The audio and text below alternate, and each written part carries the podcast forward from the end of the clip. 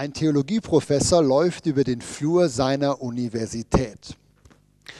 Plötzlich sieht er, wie einer seiner Studenten ihm laut lachend und hüpfend entgegenkommt.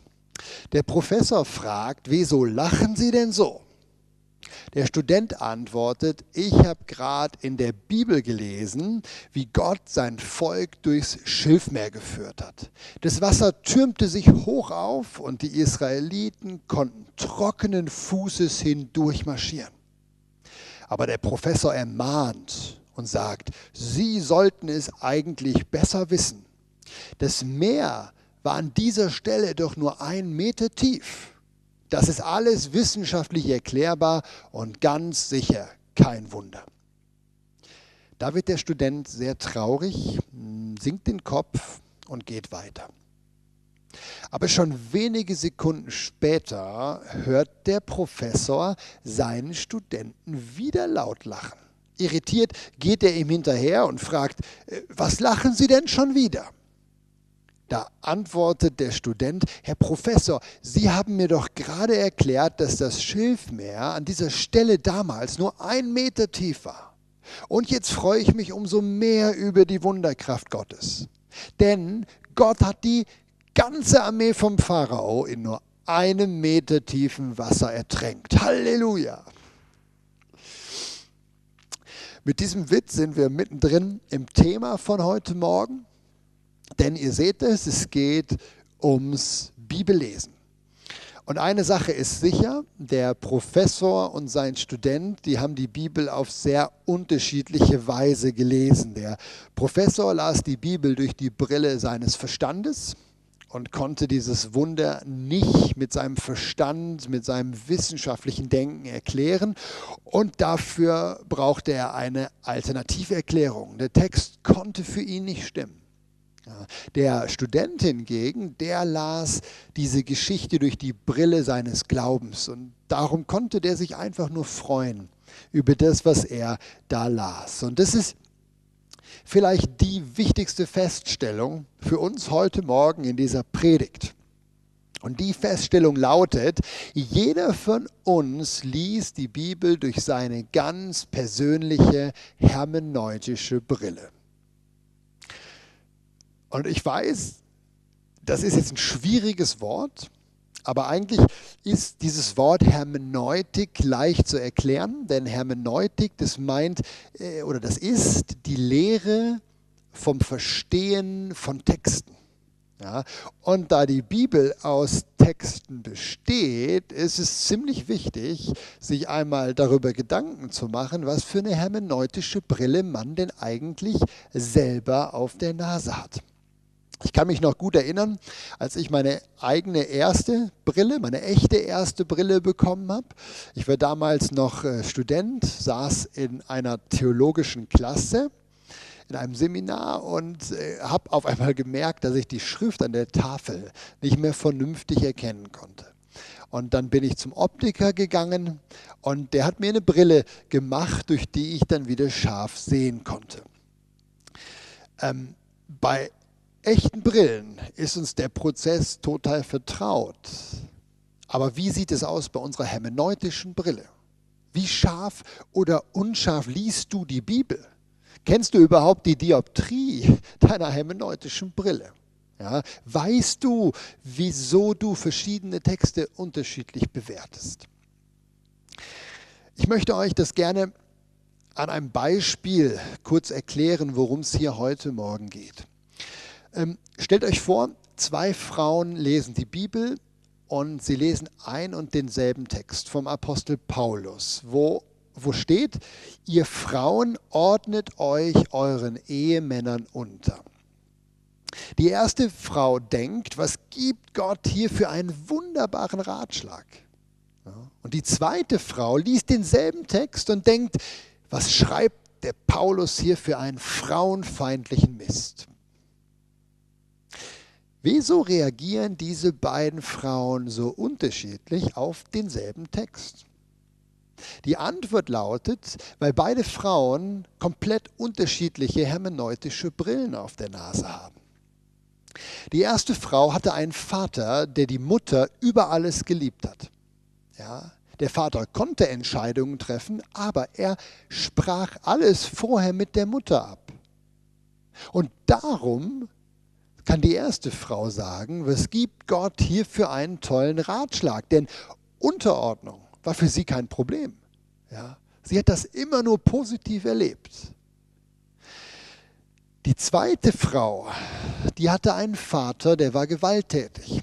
Und dieser Vater hat die Mutter immer gezwungen zu schweigen über all das, was da in der Familie passierte. Und das ist der Grund, wieso für die zweite Frau Unterordnung etwas ganz Schreckliches ist. Etwas, was aus ihrer Sicht gar nicht von Gott kommen kann. Und was nur von einem Frauenfeind geschrieben werden kann. Und ich hoffe, ihr versteht, was ich damit sagen möchte. Unsere hermeneutischen Brillen, auch innerhalb einer Gemeinde, die können extrem unterschiedlich sein, je nachdem, was wir in der Vergangenheit gehört haben, was wir erlebt haben und was wir gelernt haben. Das Problem ist, das hatte ich schon gesagt, ganz viele Christen, die machen sich überhaupt nie Gedanken darüber, was für eine hermeneutische Brille sie eigentlich auf der Nase haben. Und ich denke manchmal, wie viele Missverständnisse, wie viele äh, Diskussionen, sogar wie viele Spaltungen hätten vermieden werden können in unseren Gemeinden, innerhalb der Kirchengeschichte, wenn man sich vorher darüber unterhalten hätte, was die einzelnen Streiter für eine hermeneutische Brille auf der Nase hatten. Leider gehen viele Christen wie selbstverständlich davon aus, alle anderen lesen die Bibel durch die gleiche Brille wie ich. Ja, davon gehen wir ganz häufig aus. Ich möchte heute Morgen in diese Predigt zwei Dinge tun. Zuerst mal möchte ich euch gerne vier unterschiedliche Brillen zeigen. Vier unterschiedliche hermeneutische Brillen, die alle so in unseren Kirchen vorkommen. Ja, das ist das Erste. Und das Zweite ist, ich möchte euch äh, dann zeigen, welche dieser vier hermeneutischen Brillen für mich die sinnvollste ist und wie wir diese Brille am besten gebrauchen. Das ist es, was wir vorhaben heute Morgen. Und starten möchten wir mit der ersten Brille. Und die habe ich mal genannt, die Brille der allegorischen Hermeneutik. Und jetzt denkt ihr vielleicht, oh, schon wieder so ein schwieriges Wort. Aber Allegorie, das meint eigentlich nur bildlich.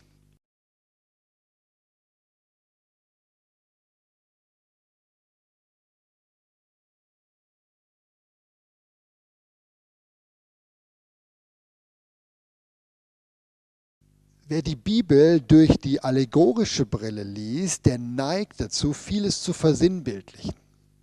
In dem äh, Witz von gerade ging es ja um die Geschichte, wo das Volk Israel durch das Schilfmeer gezogen ist.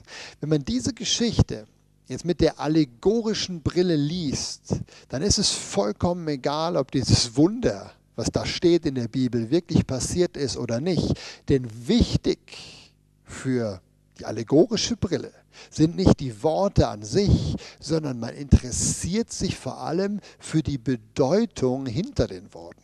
Ja, das hört sich jetzt kompliziert an, aber das heißt konkret, der Bibelleser mit dieser Brille auf der Nase sieht in der Geschichte vom Schilfmeer zum Beispiel ein Bild für die Taufe im Neuen Testament.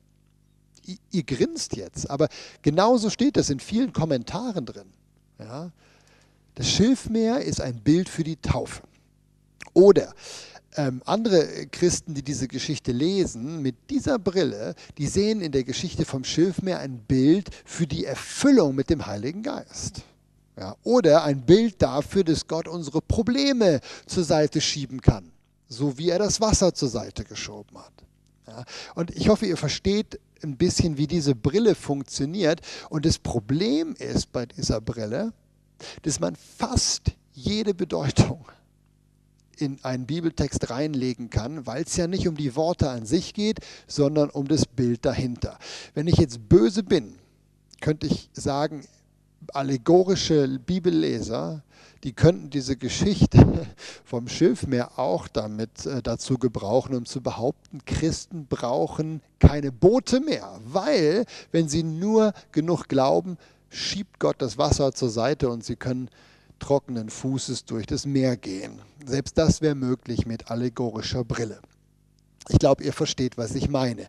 Die zweite Brille, nein, so, die zweite Brille, die habe ich mal genannt äh, Brille der historisch-kritischen Hermeneutik.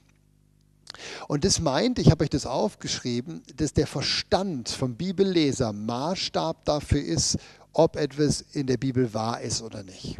Ja. Der Professor aus dem Witz von gerade, der ist ein ganz klassischer Vertreter für diese Sicht, für diese Brille. Ja, äh, er konnte es nicht wissenschaftlich erklären, wie das funktioniert, dieses Wunder, und darum war es einfach nicht wahr und musste, musste anderweitig erklärt werden. Ähm, ist es vielleicht wichtig noch zu sagen, diese Brille, diese historisch-kritische Brille, das ist die Brille, die eigentlich auf fast allen staatlichen theologischen Universitäten gelehrt wird. Ja, die wird weitergegeben von den Professoren an die, an die Studenten und das ist auch der Grund, wieso ganz viele Pfarrerinnen und Pfarrer heute in den Landeskirchen mit dieser Brille die Bibel lesen. Die dritte Brille, das habe ich mal genannt, das ist die Brille der äh, theologischen Hermeneutik. Das sind jetzt meine Worte, die werdet ihr nicht so unbedingt in den Büchern finden, aber ich nenne das mal theologische Hermeneutik. Und hier lohnt es sich, äh, einen Augenblick stehen zu bleiben, denn diese Brille, das ist die Brille, die bei uns in den Freikirchen am allermeisten benutzt wird. So ist das meine Erfahrung. Ähm, was bedeutet es, die äh, Bibel durch die Brille der theologischen Hermeneutik zu lesen? Das bedeutet, dass ein Christ, der die Bibel liest, nur solche Texte zulässt, nur solche Texte bewusst liest, die seiner Überzeugung entsprechen. Ja? Alle, Bibel, alle Bibelpassagen, die, die, die was anderes sagen, als der Bibelleser glaubt, was stimmt. Alle Bibelpassagen, die anders sind, die werden uminterpretiert oder äh, einfach ignoriert. Ja, ich möchte euch das auch wieder an Beispielen klar machen. Ähm, wenn ich der Überzeugung bin, dass ich als Christ mein Heil wieder verlieren kann, dann ignoriere ich einfach solche Bibelpassagen, die dieser Sicht widersprechen. Ich lese sie einfach nicht. Ich beschäftige mich damit nicht. Im schlimmsten Fall behaupte ich, es gäbe sie gar nicht. Ja. Anderes Beispiel. Wenn ich der Meinung bin, dass Frauen in unseren Kirchen predigen sollten, ja, dann erkläre ich einfach all die Bibelstellen, die das Gegenteil sagen, die dieser sich widersprechen, als für heute nicht mehr gültig. Zack, und dann bin ich das Problem los. Ja. Oder, drittes Beispiel, wenn ich der Meinung bin, dass es die Gabe der Prophetie heute nicht mehr gibt, beziehungsweise dass es nicht gut ist, wenn wir das in unseren Gemeinden noch praktizieren, solche Ansichten gibt es ja, dann behaupte ich einfach, die Gabe hat aufgehört. Ja? Die Gabe ist gestorben mit den Aposteln. Und so funktioniert es mit der theologischen Hermeneutik. Ähm, vereinfacht gesagt könnte man das auch so ausdrücken. Christen mit theologischer Hermeneutik, die lesen in der Bibel das, was sie glauben, anstatt das zu lesen oder das zu glauben, was tatsächlich in der Bibel steht. Ja, Christen mit dieser Hermeneutik lesen in der Bibel das, was sie glauben, anstatt das zu glauben, was sie in der Bibel lesen. Das ist die theologische Hermeneutik und ich denke, das Problem ist euch bewusst dabei. Bleibt noch eine vierte hermeneutische Brille übrig und diese Hermeneutik habe ich mal genannt die wörtliche die wörtliche Hermeneutik. Auch durch die Brille kann man sehen. Bei dieser Brille nimmt der Bibelleser die Worte der Bibel einfach nur mal ernst. Ja, egal, ob er die Bedeutung sofort versteht, egal, ob die Worte seiner theologischen Überzeugung entsprechen, egal, ob die, die beschriebenen Ereignisse wissenschaftlich erklärbar sind, äh, die Worte werden ernst genommen. Und diese vierte Brille hat aus meiner Sicht einen großen Vorteil, weil diese Brille lässt die Bibel sein, was sie sein möchte. Ja. Ich möchte euch das gerne anhand eines Bibelverses zeigen. Dieser Bibelvers steht im Hebräerbrief und der fasst eigentlich sehr schön zusammen, was die Bibel sein möchte für uns. Wie die Bibel sich selbst sieht. Äh, ihr könnt es aufschlagen, Hebräer 4, Vers 12 steht dieser Vers. Da steht, das Wort Gottes ist lebendig und wirksam. Es ist schärfer als das schärfste zweischneidige Schwert. Es dringt bis in unser Innerstes ein und trennt das Seelische vom Geistlichen. Es richtet und beurteilt die geheimen Wünsche und Gedanken unseres Herzens. Wie gesagt, dieser Vers beschreibt sehr klar, was die Bibel eigentlich tun möchte mit uns. Ja? Sie möchte uns korrigieren, sie möchte uns beurteilen, sie möchte unser Richter sein. Richter über das, was wir denken, das, was wir fühlen. Ja? Aber, und das ist jetzt der, der Punkt, das kann sie nur, wenn wir das, was wir in der Bibel lesen, auch glauben. Auch ernst nehmen. Auch dann, wenn es uns nicht passt, ernst nehmen. Und genau das ist der Grund, wieso ich denke, dass die wörtliche Hermeneutik die einzige Hermeneutik ist, die Sinn macht, wenn wir die Bibel lesen. Ja. Überlegt mal, ich habe euch das aufgeschrieben. Was passiert, wenn wir die Bibel mit einer allegorischen, mit einer kritischen oder mit einer theologischen Brille lesen, was passiert dann? Die Antwort habe ich euch aufgeschrieben. Wenn wir mit diesen Brillen die Bibel lesen, dann entscheiden wir, was heute noch richtig und gültig ist. Ja? Nur durch die Brille der wörtlichen Hermeneutik kann die Bibel eigentlich tatsächlich das tun, was sie tun möchte. Und ich denke, ihr spürt, ja, ich persönlich denke, die vierte hermeneutische Brille, diese wörtliche, das ist die, die eigentlich am sinnvollsten ist für mich. Und bitte versteht mich richtig, das bedeutet nicht, dass jeder von euch deshalb diese Brille tragen muss, nur weil ich die toll finde. Ja, jeder Christ darf oder muss sich entscheiden, welche Brille er tragen möchte. Aber eine Sache ist wichtig. Wir müssen uns im Klaren sein. Ja? Christen mit unterschiedlicher hermeneutischer Brille auf der Nase kommen zu unterschiedlichen Auslegungen von Bibeltexten. Ja? Unterschiedliche Brillen führen zu unterschiedlichen Auslegungen.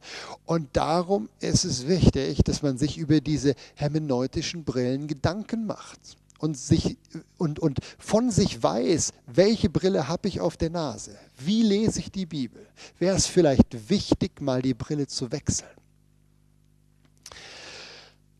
In den Hauskreisen, in den Bibelstunden, die ich habe, rede ich viel über Hermeneutik. Und äh, anders als jetzt hier bei so einer Predigt, können in den Hauskreisen auch Fragen gestellt werden. Und immer wenn ich über die wörtliche Hermeneutik rede und zeige oder zeigen möchte, dass es wie sinnvoll ist, diese Brille zu benutzen beim Bibellesen, dann kommen ähm, Fragen. Ja, aber. Ja. ähm, und ich möchte jetzt gerne vier der, der typischen Fragen beantworten, indem ich euch vier Prinzipien mitgebe, die wichtig sind, wenn wir die Bibel wortwörtlich verstehen wollen. Ja, vier Prinzipien, die wichtig sind für eine wortwörtliche Hermeneutik. Ich habe euch die alle aufgeschrieben, die kommen jetzt nacheinander. Prinzip Nummer eins. Ja, wenn wir wörtliche Hermeneutik äh, anwenden wollen, dann müssen wir uns im Klaren darüber sein, dass die Bibel trotzdem Sprachbilder enthält. Ja, wortwörtlich die Bibel zu nehmen bedeutet nicht, dass es keine Bilder mehr gäbe in der Bibel. Ja. Ich habe euch ein Beispiel mitgebracht aus der Offenbarung. Hier schreibt der Johannes über Jesus, seine Augen, also die Augen von Jesus, sind wie Feuerflammen und aus seinem Mund geht ein scharfes Schwert hervor. Ja. auch bei der wortwörtlichen Hermeneutik kommen wir nicht drum herum, uns mit Sprachbildern in der Bibel zu beschäftigen. Ja? Ähm, aber anders als bei der allegorischen Brille glaubt man jetzt hier, dass die Sprachbilder nicht den Sinn total verfälschen, sondern wenn Sprachbilder in der Bibel stehen, dann sollen die das unterstreichen, das untermauern, das verdeutlichen, was auch schon durch die eigentliche Wortbedeutung klar ist. Ja, konkret jetzt hier. Ja, ich persönlich denke, dass wenn Johannes schreibt, Jesus hat Augen wie Feuerflammen, dann möchte er nicht damit sagen, dass Jesus keine echten Augen hat. Er möchte nicht sagen, dass da in den Augenhöhlen von Jesus kleine Flämmlein äh, züngeln, sondern er möchte sagen, der Blick von Jesus, der ist durchdringend, stechend, feurig. Ja, die Augen funkeln, würde man heute vielleicht sagen. Und auch bei dem Schwert. Ich denke nicht, dass Johannes hier sagen möchte, dass Jesus zwischen seinen Lippen ein echtes Schwert hat und mit dem hin und her wackelt. Sondern was er, was er hier sagen möchte, ist, die Worte von Jesus, die sind scharf, die sind messerscharf, weil die so heilig sind ja, und weil sie Macht haben.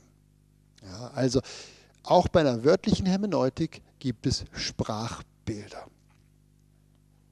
Das zweite Prinzip, was wichtig ist, ist, die Worte der Bibel müssen in ihrem unmittelbaren Zusammenhang verstanden werden. Ja schon wörtlich nehmen, aber immer auf den Zusammenhang achtend. Ich habe euch ein ganz bekanntes Beispiel dafür mitgebracht, einen bekannten Vers, den kennt ihr wahrscheinlich auch. Da sagt Jesus, wo zwei oder drei versammelt sind in meinem Namen, da bin ich mitten unter ihnen.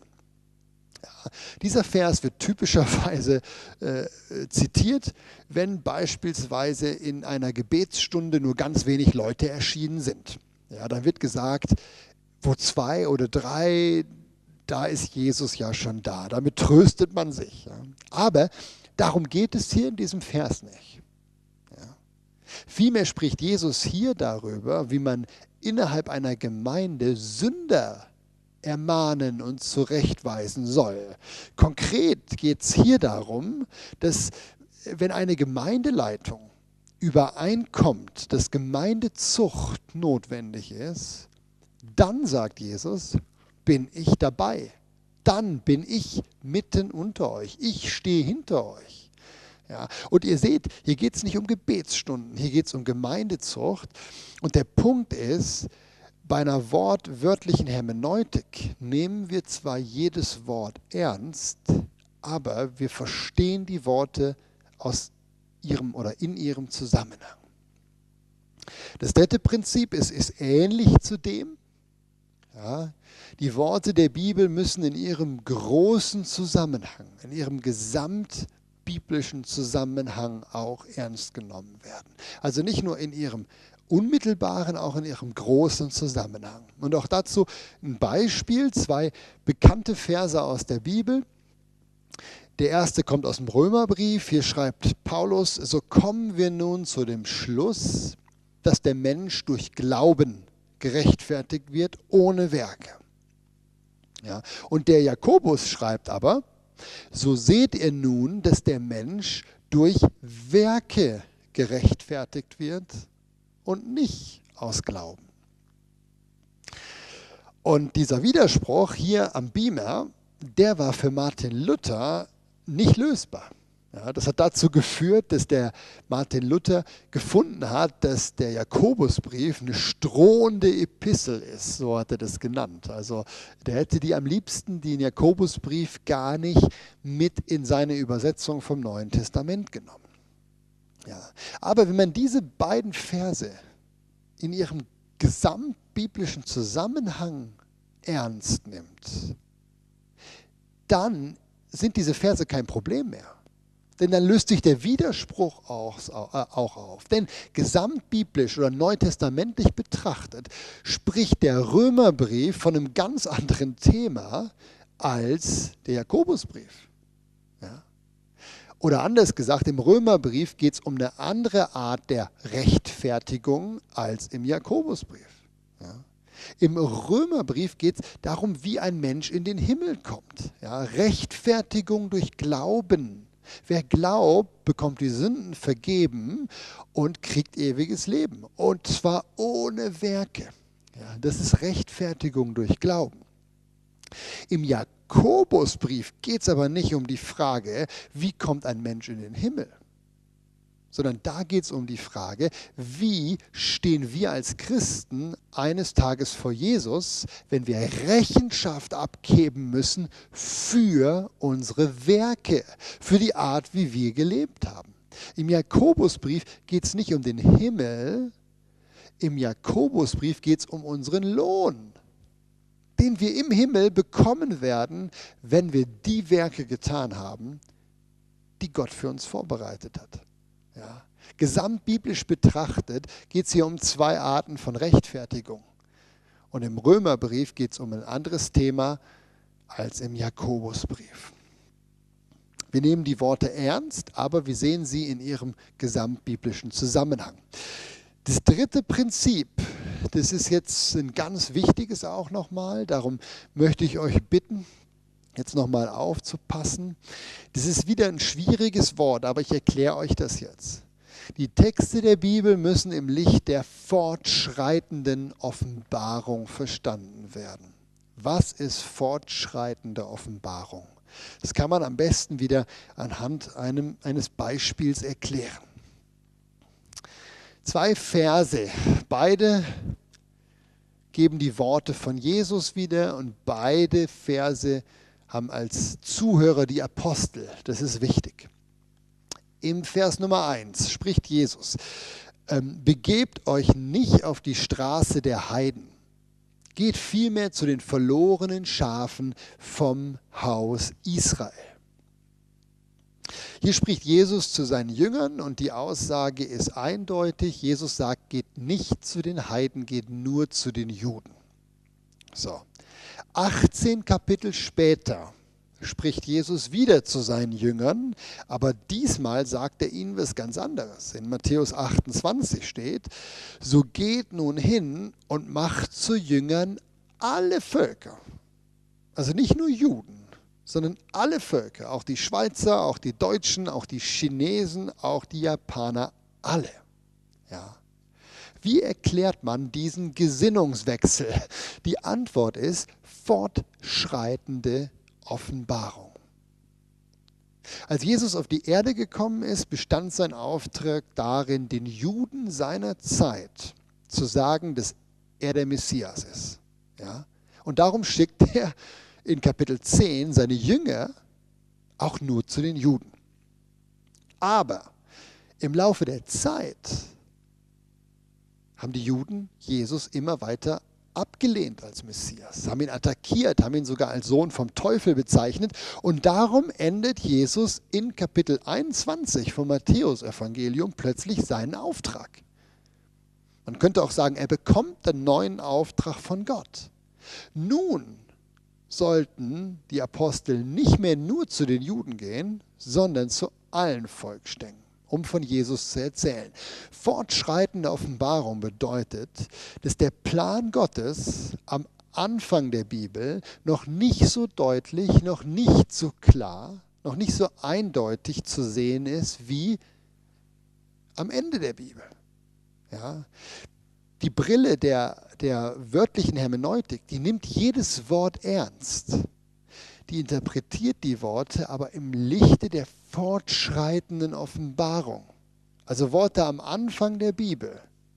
Da ist noch nicht unbedingt die komplette Offenbarung äh, zu vermuten, wie das im Laufe des Neuen Testaments sich dann verändert und wie das dann in der Offenbarung nachher aufhört. Fortschreitende Offenbarung bedeutet, der Plan Gottes verändert sich oder, oder wird deutlicher im Laufe der biblischen Chronologie.